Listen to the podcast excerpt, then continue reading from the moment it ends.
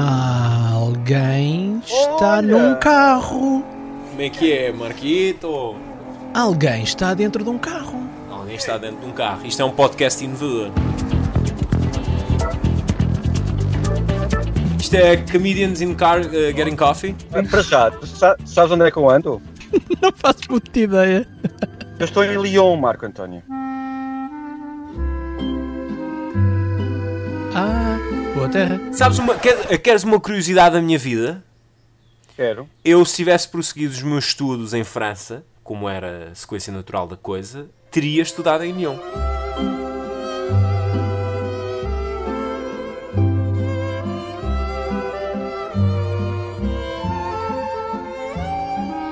Teria ido para Lyon, uma vez. Para a Universidade Lyon Lumière 2. Tirar comunicação. É verdade. Grande curiosidade da minha vida tenho, tenho uma afinidade com Lyon que não existe, no fundo. Mas podia ter acontecido. Podia ter acontecido.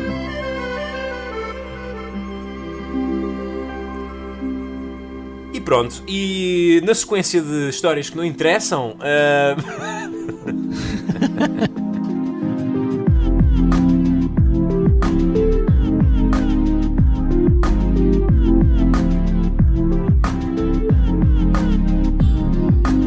globalistas. É a entrada preferida do Filipe Caetano, bem sabemos. Filipe, viva! Hoje, eh, dentro de um carro. Essa é- Fica já a nota visual. Filipe Caetano está dentro de um carro, algures em Lyon. Marca e modelo, preciso de saber. Não posso dizer marcas nem modelos? Depois não. Posso? Isto não. É, pronto, eu Pois. posso dizer É assim. O, Não vais o- dizer para comprar, pois não. Não, o carro, o carro é de uma marca espanhola começada por S e acabada por T e tem quatro letras. Ah, muito bem. Pronto. Ok. Pronto, ok. E o, o modelo é tem um T no início e um O no fim. E tem Ok. um R e tem um R no, no meio. Ok. Ok. Ok. E, E, tem, um- e tem um C depois do R. Pronto. E tem um ok. Ok. E cor e cilindrada. Preto. Cilindrada. Ah, é pá, e três modelo. Não sei. Mas é uma primeira, meus caros. É uma primeira, é a primeira vez que um membro de globalistas está a gravar num, num carro. Portanto, acho que é uma nota que devia ser assinalada para a gravação deste podcast. É o chamado On the Road. On the road, exatamente. Uma- fica uma homenagem ao Jack Kerouac, não é? Também. Sim. Não, não mas não no país dele. Não no país dele. É, Eh, pronto, é, uma, é uma versão globalista, globalista globaliste. e mais não digo. Globalistas. Algures em Lyon. Pronto. Fica assim. Algures em Lyon. Das maiores cidades de França. E estamos também. eh, já não estamos órfãos de Marco. Filipe, outra nota muito importante nesta introdução. Marco está connosco, está presente.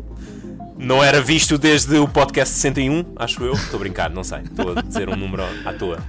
Mais sobre esse assunto lá mais à frente, neste episódio. Yeah, to be continued. To be continued. Olá, Marco. Vamos. Como é que estás? Vamos. Meus caros. Salut, salut.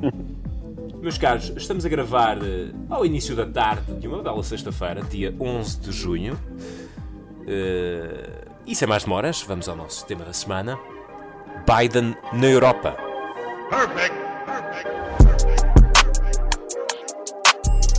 This is my first overseas trip as President of the United States.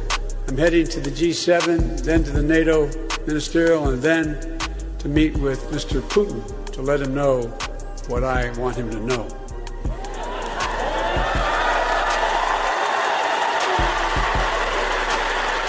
And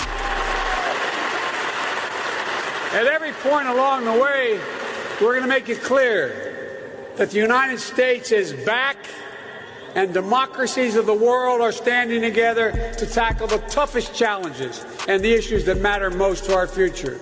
Joe Biden aterrou na Europa para uma viagem com agenda preenchida entre G7, cimeiras com a NATO e a União Europeia.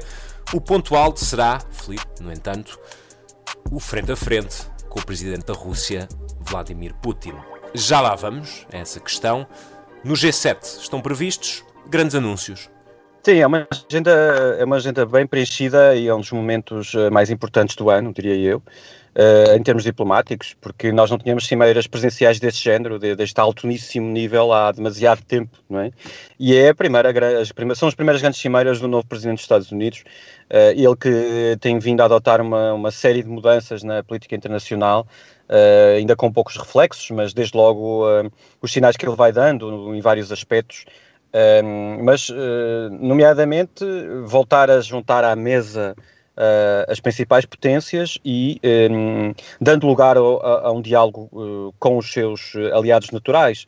ele que dá esse sinal de primeiro ter, se ter reunido com, com Boris Johnson, não é? Porque o seu principal aliado, mais velho aliado, o Reino Unido, já com algumas críticas, nomeadamente a, a questão da Irlanda uh, do Acordo de Sexta-feira Santa, e, e, como Joe Biden, aliás, eh, diz sempre isso, é engraçado, porque ele realça sempre as suas raízes irlandesas. Ele diz mesmo que é irlandês, Uh, e, e, e queixa-se muito da forma como os britânicos trataram a, Irlanda em todo o processo de paz. Uh, e, e, por isso, para ele, há, há linhas vermelhas. E eu, numa, uma das sequências do Brexit que, que, não, que não estão a correr bem é, é, é a questão uh, do acordo. da fronteira entre a Irlanda e a Irlanda do Norte e, e como o Reino Unido e o governo de Boris Johnson Uh, ameaçam quebrar alguma, alguns dos entendimentos. E para Boris Johnson, uh, isso, isso não pode acontecer, e aliás, é à hora que gravamos o podcast ainda não sabemos o que, o que é que saiu da Cimeira do G7, mas na, o que sabemos é, um, é o que ele disse já a Boris e, e, e alertando para, para uh, a importância de, desse acordo. outras notas deste G7 prendem-se com o grande anúncio sobre doação de vacinas. Eh, as maiores economias do mundo chegaram a acordo para no próximo ano doar eh, mil milhões de vacinas, mais de mil milhões de vacinas eh, aos países menos desenvolvidos. 500 milhões vão dos Estados Unidos, é algo também alavancado pela administração Biden, tal como outro entendimento, um imposto mínimo sobre as grandes empresas, algo que também está a ser pressionado e potenciado pelos, eh, pelos Estados Unidos. Sim, isso aliás foi até anunciado ah, antes mesmo da, do G7. Uh, uhum. do G7. Uh, e, é, e, é, algo muito relevante, uh, porque demonstra de facto uma mudança num paradigma e, e, e, conseguir que, de uma forma abrangente, os, as grandes potências económicas possam adotar essa, essa estratégia, acho extremamente relevante e logo um sinal de como o multilateralismo uh, parece estar de regresso. Uh, e, e, como uh, faz diferença ter um presidente dos Estados Unidos que um, privilegia o multilateralismo ao invés do bilateralismo e, do, de, e do, de, de, uma política de costas voltadas. aqui não. Joe Biden também traz outros aspectos, para além da, da, das vacinas e, e deste acordo um, em, em, termos tributários das grandes empresas, tem também a questão do clima. Ele traz sempre eh, essa, essa, temática na agenda, aliás, foi, foi bem frisado ainda antes da, da reunião. Ele, eh, para ele, é de facto uma preocupação e é até uma oportunidade. Ele tem vindo a dizer que ehm, pode ser criada uma economia muito forte nas questões climáticas, mas é preciso também ter atenção para os seus impactos.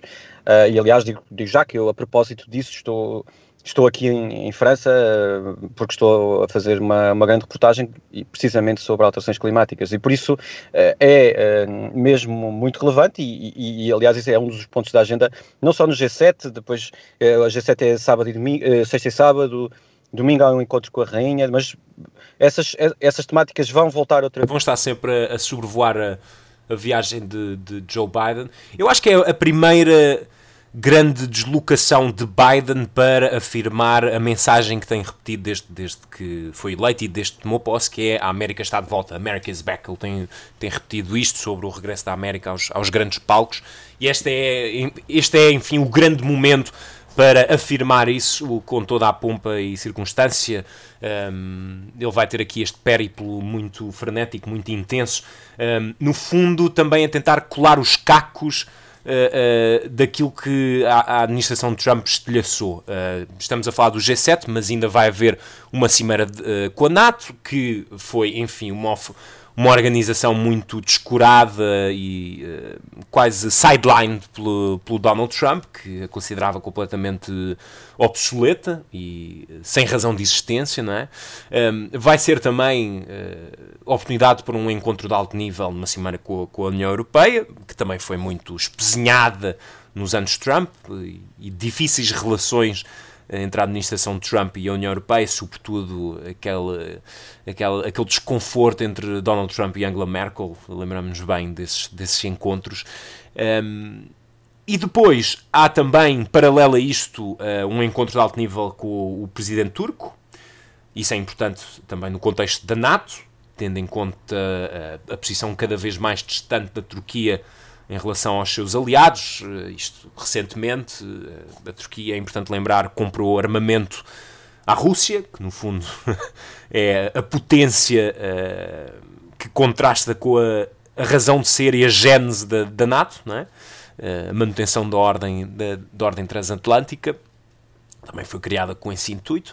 Ehm, e há este encontro de alto nível com o Vladimir Putin, que será o momento uh, mais alto, eu acho, desta, desta deslocação à Europa, embora sabendo que não devem ser alcançadas uh, grandes mudanças naquilo que é o trato entre, entre os dois países. Sim, é, é o momento, pelo menos o mais inesperado, não é? Porque não, não se espera nada de, de, de muito transcendente nestas cimeiras com os aliados, é só o, o sinal que é dado que de facto a América está de volta, volta no, no âmbito do, do global, eh, de uma, do, como líder uh, de uma tendência, uh, e de facto e a reunião com a NATO também é, um, é, é relevante. Não só o G7, de, afirmando a importância do G7, depois a importância do seu aliado principal, que é o Reino Unido, também os seus aliados naturais, que é a NATO e a União Europeia, mas depois de todas estas conversas, Uh, e resumindo isto tudo, Biden vai a Genebra para falar com, com Putin. E tal como os outros presidentes dos Estados Unidos, ele vai tentar ter uma boa relação com, com Putin, mas muito provavelmente vai falhar como todos os outros presidentes dos Estados Unidos. Uh, mesmo Trump que tentou ter essa relação e até por uma forma uh, muitas vezes parecia subserviente, um, nunca conseguiu ter, ter essa proximidade. Ba uh, um, Putin, por seu lado, vai também testar as águas com Biden e perceber que tipo de, de relação é possível ter com, com, com os Estados Unidos. Sendo, sendo que aqui. Um, a Rússia também desempenha um papel relevante uh, de pivô, uh, considerando a China, não é? Porque uh, a grande potência que não está aqui em nenhum destes encontros é a China. É? E, e, muito provavelmente toda a gente vai falar da China em, em certa altura uh, e a China nunca vai ser consultada. Portanto, vai haver um outro momento em que Biden poderá, poderá abordar as questões da China que são uh, muito mais relevantes, porque é o seu é o, é o, principal rival a nível económico, uh, é, é, alguém que, portanto, é um país que, que, que, até já está a recuperar muito mais rápido que os outros no período pós-pandemia. Essa questão também vai ser muito, também é muito falada durante estas cimeiras uh, e, e, e, por isso uh, há uma série de, de fatores aqui em análise, também tendo em vista aquilo que vai acontecer, nomeadamente no próximo ano, a partir do momento em que a grande parte do mundo estiver com, com a vacina e, e, e como a economia poderá recuperar. Uh, os Estados Unidos, aliás, já têm um, um plano muito bem estabelecido de impulso, de impulso económico uh, no, no, período pós-pandemia, mas a China está também aí mais avançada que o, que o resto do mundo. Portanto, há aqui uh, a forma como a Rússia também se vai colocar, que não é uma potência económica, mas é uma potência estratégica e militar, é também relevante perceber, numa altura em que a Bielorrússia está outra vez a ter uma preponderância, em que a Ucrânia volta a estar uh, no centro das discussões, de que forma é que um, os Estados Unidos uh, se vão posicionar perante estas questões. a Rússia, por exemplo, com a, com a questão de, do, dos opositores, as prisões, as metodologias que são, que são adotadas por, por um regime autoritário híbrido, mas autoritário por parte de, de, de, Vladimir Putin. Por isso há, há, há, aqui uma, uma grande diferença, porque Joe Biden veio mesmo afirmar, aliás, no G7 veio afirmar que uh, o G7 uh, eh, e, e, todos estes grupos multilaterais uh, das, das potências antigamente aliadas, como a NATO, tentam preservar os valores democráticos, não é? Os valores democráticos, as democracias liberais. E, e, a Rússia não partilha dos mesmos valores. Portanto, ele, muito possivelmente, Joe Biden também vai afirmar isso uh, perante Putin. Eu acho que isso é, é, a nota altamente simbólica desta, desta viagem. O facto de, da deslocação terminar com esse encontro com, com Putin. Eh, Biden faz aqui um percurso que, eh, enfim, ele reúne-se com parceiros no G7, reúne-se com parceiros na NATO, com parceiros na, na União Europeia e culmina, culmina neste encontro com Putin e eu acho que isso é a nota simbólica desta, desta deslocação, que é reafirmar a aliança dos Estados Unidos com os seus parceiros naturais, eh, marcada, como tu disseste, eh, pela, pela corrida paralela com a China, que é uma potência revisionista, e ainda a ameaça da Rússia, que também é uma potência revisionista. Portanto, é uma espécie de viagem que é uma viagem que, que reafirma a aliança dos Estados Unidos, ciente daquilo que são os seus dois grandes adversários hoje, a China e a Rússia. Obviamente que a Rússia não com a dimensão que, que a China tem e a pegada que a China tem no mundo hoje em dia.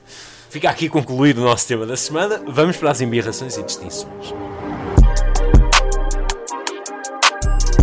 Esta semana, nas embirrações, uma polémica a partir de Lisboa. Ficámos a saber que a Câmara Municipal partilhou dados pessoais de ativistas russos que se manifestavam contra a prisão de Alexei Navalny, o maior opositor de Vladimir Putin.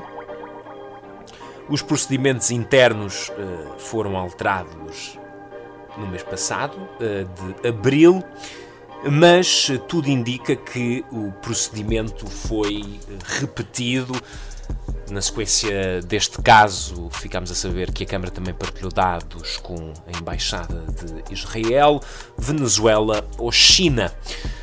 Filipe, o que é que te apraz dizer sobre este assunto? Que tem feito correr tanta tinta? Olha, aqui à distância, da forma como, como acompanhei a polémica, eh, é, é, é péssimo, é, acho que é horrível. E, e sendo, sabendo-se agora que até é uma prática recorrente, Uh, ainda bem que finalmente foi, foi divulgada. Nós não temos registro de que tenha havido problemas no passado uh, com, com a partilha de dados desses ativistas. Eu ouvi as explicações do, do, Presidente da Câmara de Lisboa e não fiquei, não fiquei assim, nem tranquilizado. E, e, acho que é um péssimo sinal. é claro Sim, eu, eu, não, eu não duvido que, que Fernando Medida é um democrata, é um democrata e, e essa, pelo seu, a sua carreira política tem demonstrado isso sempre. Uh, não me parece que, que Fernando Medida esteja a soldo de nenhuma dessas de nenhum desses regimes, uh, mas uh, é preciso ter cuidado com estas situações e a preservação da liberdade em Portugal é algo que tem eh, aliás, por estes dias tem-se falado muito nas celebrações de 25 de Abril e, e quem é que vai ser responsável pelas celebrações dos, de uma data importante, como aos 50 anos de 25 de Abril, mas a democracia tem que ser cuidada a todos os dias, a todos os instantes. Uh, e nós temos ainda uma, uma, uma democracia muito, muito recente. Uh, e nesse aspecto uh, há, há, há, ativistas e há pessoas perseguidas noutros países que até já escolhem Portugal para viver porque sentem que podem expressar livremente a sua opinião e, uh, e, e manifestar-se livremente. Eu não acho normal uh, que se dê. Acho que é, é tão trivial, quer dizer, por, se essas pessoas são perseguidas, porquê é que se há de dar o nome delas? Mas isso, isso é a questão que eu, eu, eu isso é a questão que, que, que falta explicar. O que é o, o que é que está na base de um automatismo aparentemente de um automatismo como esse, eh, de um procedimento como esse. Eh, obviamente, para a, para a convocação de, de, de manifestações, eh, compreendo a questão da, da, identificação por, por questões de segurança, para organizar, etc, etc. Agora, o que é que explica esses dados serem depois comunicados às embaixadas que ainda para mais quando estamos a falar de regimes eh, autoritários, não é? Estamos a falar da Rússia, estamos a falar da China, estamos a falar da Venezuela. É esta questão que, que fica um pouco no ar. O que, é que, o que é que explica um procedimento como esse? O que é que explica também, eh, sabendo que há um, um, um, procedimento como este, o que é que explica também a ausência de fiscalização, aparentemente, da Comissão Nacional de Proteção de Dados, que existirá para alguma coisa? Se este procedimento existe, se eh, acontece, o que é que Para que é que serve a Comissão eh, Nacional de Proteção de Dados, então? São aqui pequenas notas que eu, que eu não consigo ainda apanhar, honestamente.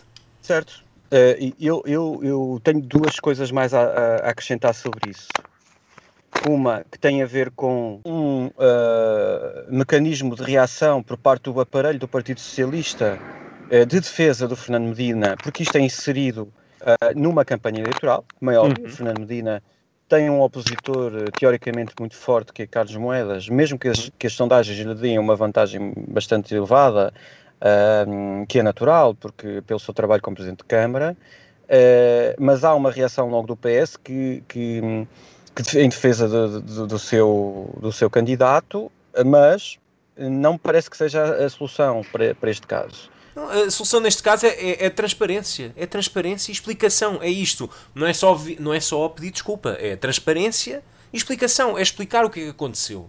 Antes de estarmos para aqui com conversas de, de imputar responsabilidades, etc., é explicar o que é que aconteceu. O que, porque é que isto acontece? Porque é que, porque é que, porque é que se tem repetido, como aparentemente foi algo que, que se repetiu no tempo, com todo o tipo de regimes. O que é que explica isso? O que é que explica isso? E há, outra, e há um segundo aspecto uh, para, para, sublinhar precisamente isso. É, é dizer que os dados foram entregues à Embaixada e não ao Kremlin. E agora até a Embaixada dizer não, nós não entregamos ao Kremlin. É não saber como é que funcionam as embaixadas. Eles estão aqui para comunicar com o seu país. Não estão aqui para fazer mais nada. Obviamente, para uh, fazer negócios, mas estão aqui basicamente para comunicar com o seu país. E isso não é em regimes autoritários, é em todos. As embaixadas portuguesas fazem exatamente o mesmo em relação a Portugal. Portanto, uh, isto é enganar, nota... enganar as pessoas. Quer dizer, e acho que é pior ainda acho que tem que haver uma transparência totalmente de acordo contigo, tem que haver um, uma transparência, perceber como é que são estes processos. São processos automáticos que são feitos a nível de secretariado? É um processo que foi implementado agora? Há, há algum mecanismo de defesa destas pessoas perseguidas para que estes elementos não sejam partilhados? E ninguém se lembra de levantar objeções, ninguém se lembra de levantar uma, uma objeção que seja uma manifestação convocada por ativistas que estão a protestar contra um regime em vigor e ninguém se lembra que se calhar é má ideia comunicar dados pessoais como a morada e os contactos de, de, ativistas críticos do regime, se calhar não é uma boa ideia. Ninguém pensa nisto. É, é, é, é, o, é o que me, não sei, é o que me surpreendeu um bocado neste. Além daquela, daquela desculpa absolutamente mirabolante da, da Câmara Municipal de Lisboa de, uh, de pedir, solicitar à Embaixada Russa que, por favor, apague da base, das bases de dados uh, eh, um, eh, as informações que receberam sobre estes ativistas. Quer dizer, é, é de um. É, é pueril, não é? é ingênuo e é infantil. E pronto, e dá para rir. Mas pronto, um, fica aqui rematada a nossa embirração. Vamos à nossa distinção. Tu estavas a falar de algo muito interessante que é uh, Portugal cada vez mais ser olhado de fora como um país seguro que acolhe, que, que protege. Fica um pouco manchado depois deste episódio, naturalmente. Parte disso são os esforços eh, diplomáticos e a capacidade diplomática do país, que é reconhecida internacionalmente. É assim que chegamos à nossa distinção, com uh, a recondução uh, pelo Conselho de Segurança das Nações Unidas de António Guterres para um segundo mandato como secretário-geral da ONU. Isso mesmo, uh, não é surpreendente, mas, mas o sinal dado pelo Conselho de Segurança, a recomendação e nomeação uh, é, um, é bastante relevante porque uh, até acelera a eleição de, de António Guterres na Assembleia Geral. Falava-se que, que essa Assembleia Geral poderia acontecer só em setembro ou outubro, mas não é preciso, não há outro candidato. António Guterres vai fazer um. É, é consensual, é um nome unânime.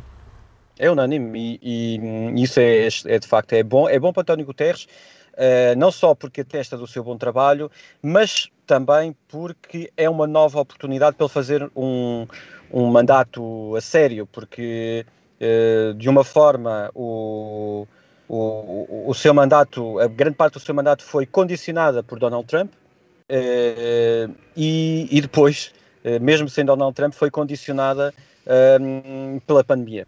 Exatamente. Exatamente. Portanto, há um, há um, trabalho grande que António Guterres ainda, ainda poderá fazer uh, durante o próximo uh, mandato e, e, é, e, é, muito relevante que o possa fazer, mas também com esta unanimidade uh, não, do Conselho de Segurança, que é aquele que dá o grande sinal, e não existe qualquer sinal de, ao contrário por parte da Assembleia Geral, portanto António Guterres vai ter uma transição segura para o seu segundo mandato e estou absolutamente convicto que, que ele vai fazer um mandato ainda melhor do que o primeiro. É, é esse mesmo o reparo, Filipe. De certa forma, Guterres apanhou dois contextos que minam o multilateralismo, se quisermos, uh, ou pelo menos a cooperação.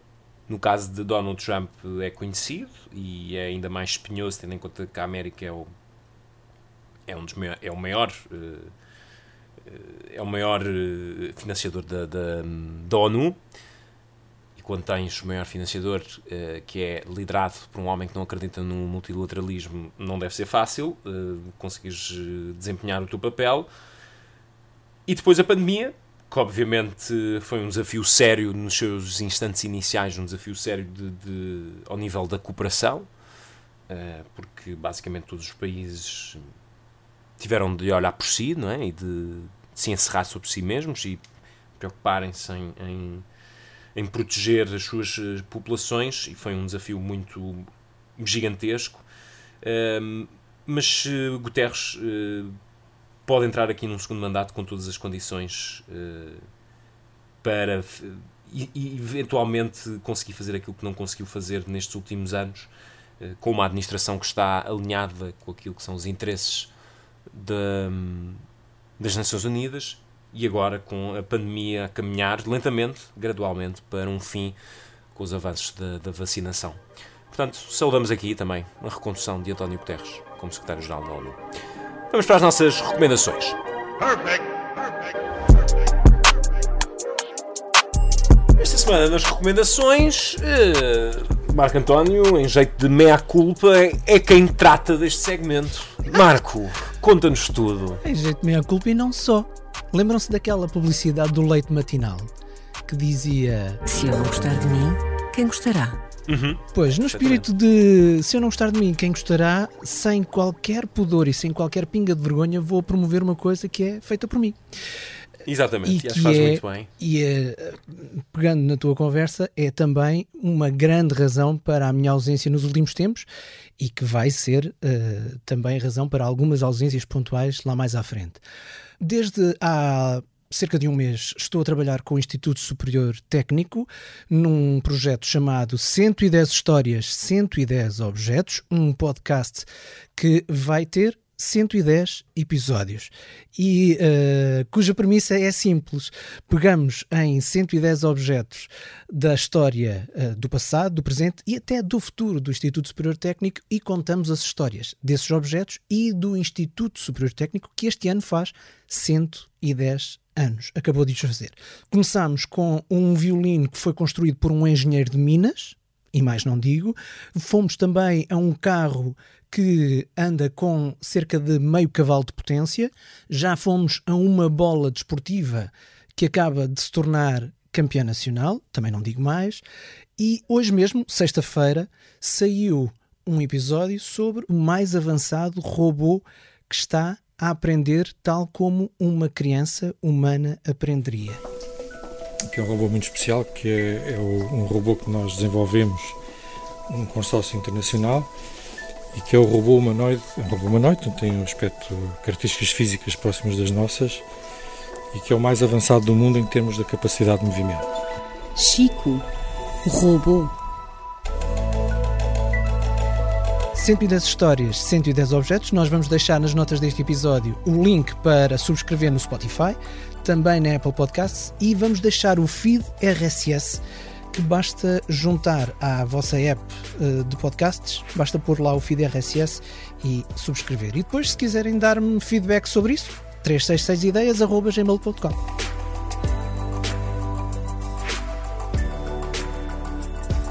Sou Marco António, realizo o programa e conto-lhe 110 histórias de 110 objetos do Instituto Superior Técnico.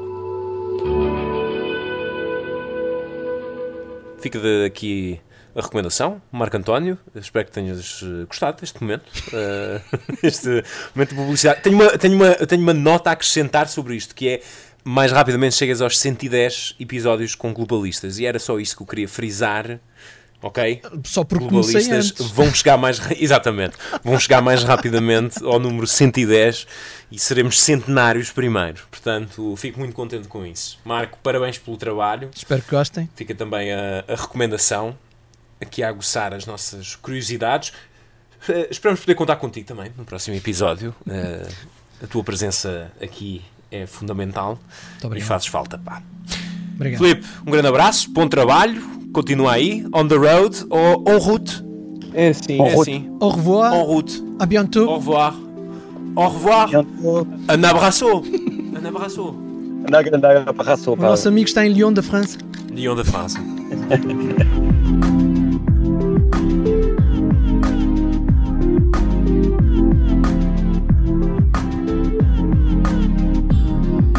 Globalistas é um programa de Felipe Caetano e João Povo Marinheiro, com produção 366 ideias e edição de Marco António. O site do programa é globalistas.pt.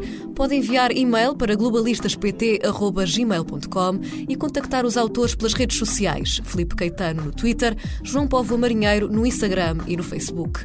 Pode sugerir temas e dizer o que pensa do podcast, também no iTunes, Apple Podcasts, no Spotify ou na aplicação de podcasts em que ouve o programa.